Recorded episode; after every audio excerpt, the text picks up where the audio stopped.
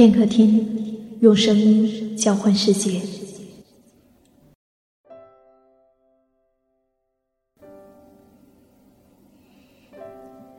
亲爱的耳朵，欢迎收听片刻听，我是夏意，夏天的夏，回忆的忆。时间，它是一个怎样神奇的东西呢？有人说，时间改变了我们的容颜；有人说。时间是治愈伤痛最好的良药。也有人说，时间是一把杀猪刀。我们不得不承认，年复一年，时间里的我们一直在行走。如果给你两年的时间，你希望可以改变什么？接下来，我想和你分享一个叫做陈雨苏的女孩的故事。文章来自片刻网的抹云，温柔的推翻。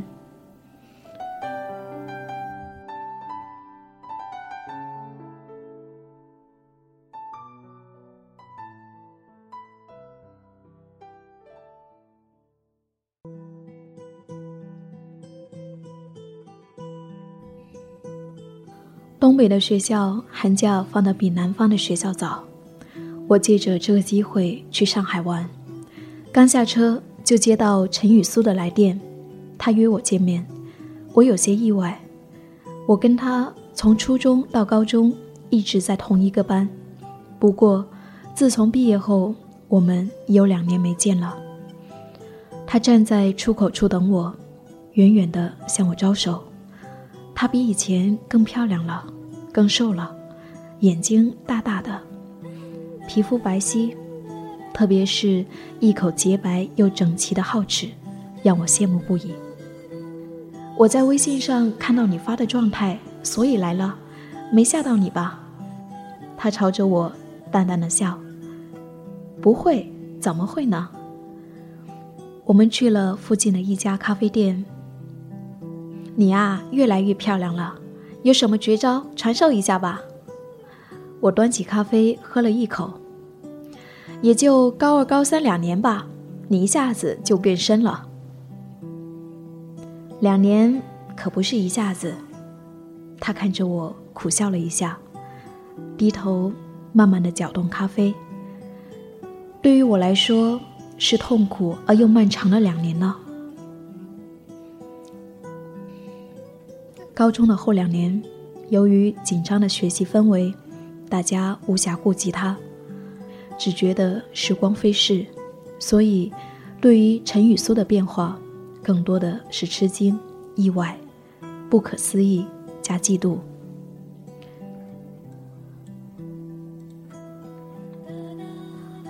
我还记得第一次见陈雨苏的模样，说不震惊是假话，不仅是因为与他身高完全不协调的庞大身躯，更是因为他那一口。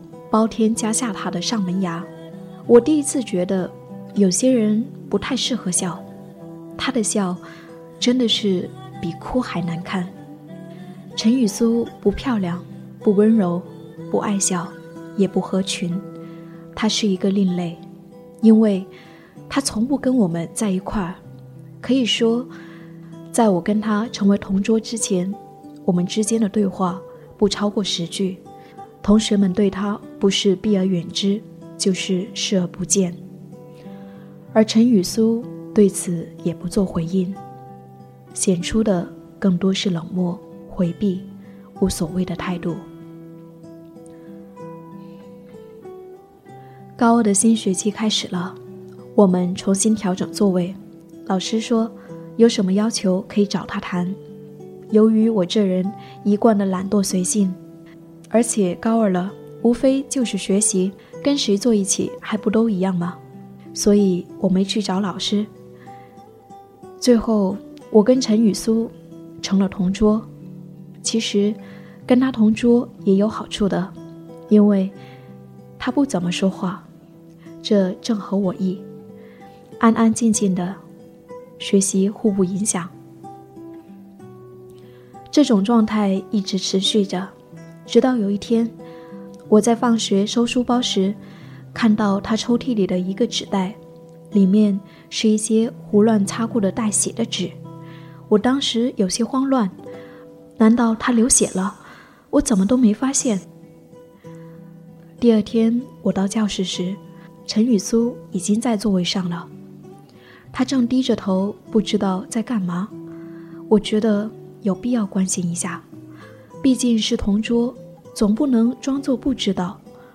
我轻拍了他一下，他好像太专注了，身体目的窜动了一下，猛地抬头，慌乱中，嘴角的血还没有擦干净，嘴边的一抹猩红显得异常刺眼。啊，你你吐血了，没事吧？哦，没事，我带牙箍了，医生说畸形的很严重，刚开始难免会流血。说完，又低下头擦着嘴角，他的面无表情，让我觉得难堪。我不知道该如何接下去，索性当做什么事都没发生过一样，该干嘛就干嘛。不过自那时候开始，我们之间有了一些微妙的变化。虽然陈雨苏照样天天翻着他那本《少年维特之烦恼》，但是偶尔。会跟我说一两句话。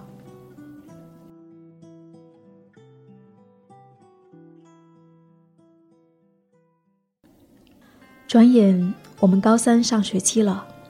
我们学校虽然从大一下学期就分了文理科，但是不管文理，那些数一数二的学霸，名气还是很响的。张晋南是理科班的尖子生，不仅学习好，人长得帅。关键是一点都不木讷，人很有情调，很受女生欢迎。有一天下课，他竟然特地来到我们班，指名要找陈雨苏。陈雨苏，你出来一下，我有话对你说。陈雨苏沉默了一分钟，在一片瞩目下走了出去。张继南倚着走廊栏杆，给了他一个温馨无害的微笑。陈雨苏，我想和你做朋友，你愿意吗？时间似乎过了很久。陈雨苏显然有些震惊无措，他吞吞吐吐的开口：“呃，愿愿意。”哈哈哈，听到没有？你输了，晚上请我吃夜宵啊！张晋南指着斜对面的一个男生，大声的说道。语气中掩不住的得意，所有人都是一副看好戏的样子，用他们最粗俗的嘴脸调笑着陈雨苏。那一刻，我想上去安慰的，可是不知道如何开口，我最终没有走向他。陈雨苏惨白着脸看了一眼张静南，默默的转身走了。他没有愤怒，没有伤心，只是恢复一贯的面无表情，穿过人群，走回座位。人们都是善于遗忘的，张静南事件逐步被同学们遗忘了，陈雨苏也淡出了大家的视野。他比以前更加小心翼翼了，总是第一个到教室，最后一个离开。他不跟别人说话。每天来就是坐下来默默的学习，默默的离开，班里仿佛就没有他这一号人。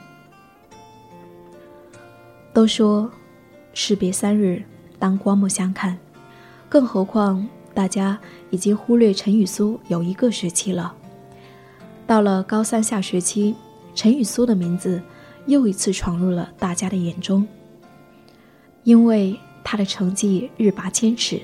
远远地把大家甩在后头，从班级前十一直晋升到年级前十，他的名字不断地出现在老师夸奖的名单中，而且他瘦了，下排的牙齿往里收了，门牙开始齐了，他变得漂亮了。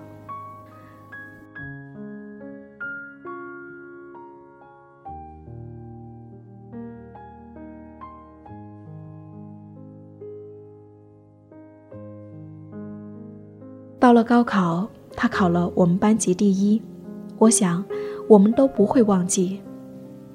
高中的毕业典礼那天，陈雨苏穿着白色的蕾丝连衣裙，配着粉色的平底靴，放下了常年甩在脑后的长发。她代表班级发言，她对遇到的每一个人笑，她就像从天而降的天使，纯洁而又美丽。只是我们都不敢向他笑，我们习惯了他丑陋落魄，习惯了欺负他。我们习惯伤害他，无视他，却不习惯成功的他，不习惯从丑小鸭变白天鹅的他。他成功了，我们没有。自我封锁两年，他换来一个优雅的转身。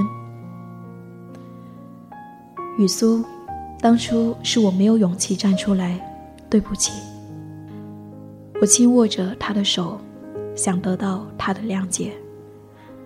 他转头望着窗外，静静的开口：“没关系，我都忘了。很多时候，很多事情，迟早要面对。面对他们，也是面对我自己。我只是迎来的比较早而已，与人无关。我并不怨你。其实，我也很庆幸当初同桌是你，你跟他们是不同的。”他莞尔一笑，窗外的风飞扬，掀起了他前额的几缕碎发。初晨的阳光斜照在他的身上，随着窗户的晃动，在他脸上轻舞着，仿佛他是降临人间的精灵。是的，我跟他们不同，我是不曾伤害他，可是我也不曾帮助过他。我只是不去管他，我只是抱着与我无关的态度。有一刻，我也痛恨自己的冷漠。我也不介意告诉你，不过就是在最想吃饭的时候去看书，在牙齿最疼痛的时候去背题。其实，要是你也曾听到有人一脸嫌弃的对你说：“你这只猪，离我远一点。”你会理解的。再痛再累，你也会挺下去，不过是一时的痛苦罢了。谁需要谁的同情？如果你过得不开心，那你就去改变。无论做什么，只要记得是为自己而做，那就毫无怨言了。人并不是天生幸福的，很多时候需要你去争取。你自己决定你要成为什么样的人，决定你想要过什么样的生活。孤独寂寞是必然的，不过我忍受寂寞的本事可是一流哦。他耸耸肩，一脸无所谓的样子。其实我知道，并没有他说的那么轻松。他背后的付出与心酸，是我所无法想象的。他的肥胖是因为小时候身体不好，吃了太多的药，激素过多。他的牙齿不齐，是因为小时候与表哥表姐玩耍时被篮球砸中，门牙当场脱落。他也曾热情如火，他也曾顾盼生辉，只是我们无情地将他扼杀了。我们不允许有异类出现在我们身边。一个人的时间用在什么身上是看得见的。我想，很多时候。不需要太多的言语，我一辈子都不会忘记有这么一个女孩。虽然她曾经面貌丑陋，曾经沉默寡言，曾经备受欺凌，但是她不抱怨，不怨恨，不报复，他忍受了所有的痛苦与愤怒。他只是用他自己的方式，他不断的改变着，他温柔的。推翻这个世界，他应该得到幸福的。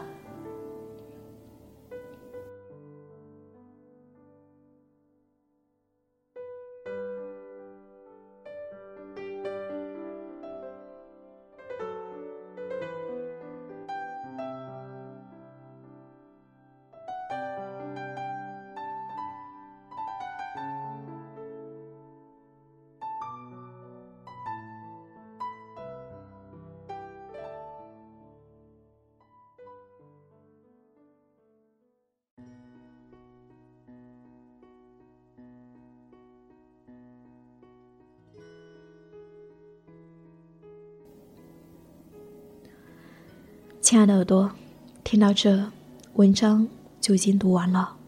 不知道你听完陈雨苏的故事，会想到什么？选了这篇文章跟大家分享，是因为我很喜欢故事中雨苏的勇敢。时间它是温柔的，总会眷顾那些默默努力的孩子。也许此刻，我们就像是故事里高中时的陈雨苏，有许多不尽完美的地方。如果我们也能够像他那样，勇敢的面对自己的不完美，并默默的做出改变，我想，时间，它一定会给我们最美的礼物。前几天，我在记事本的扉页上写下这样的一句话：每一次勇敢的面对残缺，都是为了更加完美。与你共勉，我是夏意，夏天的夏，回忆的忆。再见，亲爱的你。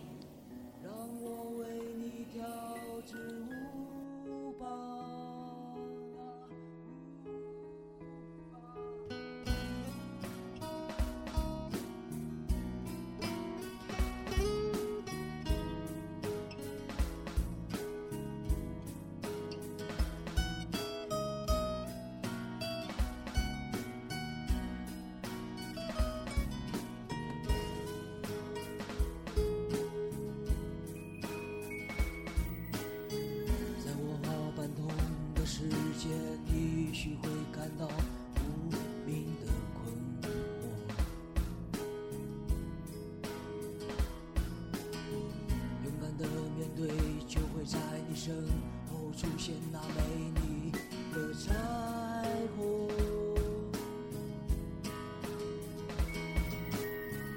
灯红酒绿的世界不会留恋太久。